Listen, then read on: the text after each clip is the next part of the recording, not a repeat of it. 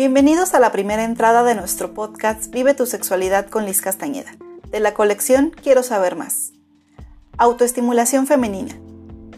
Si bien las películas de material sexualmente explícito y el cine muestran el autoplacer de los hombres desde la adolescencia, la autoestimulación de las mujeres se mantiene en secreto.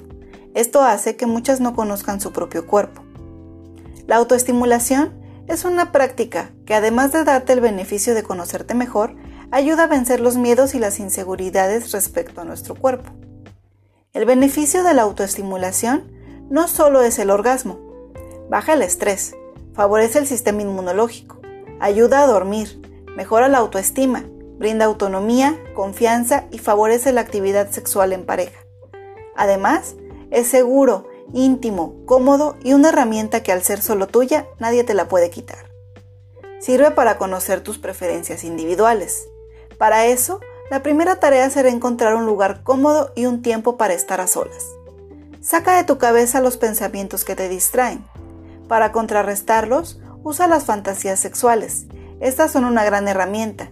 O bien, si eres más visual, puedes ayudarte de videos, GIF o películas. Haz el momento tuyo. Usa cuantos elementos creas que te ayudarán a tener una mejor estimulación.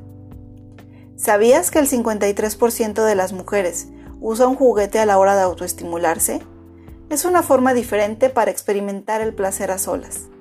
Existen muchísimos modelos, tamaños, formas y colores.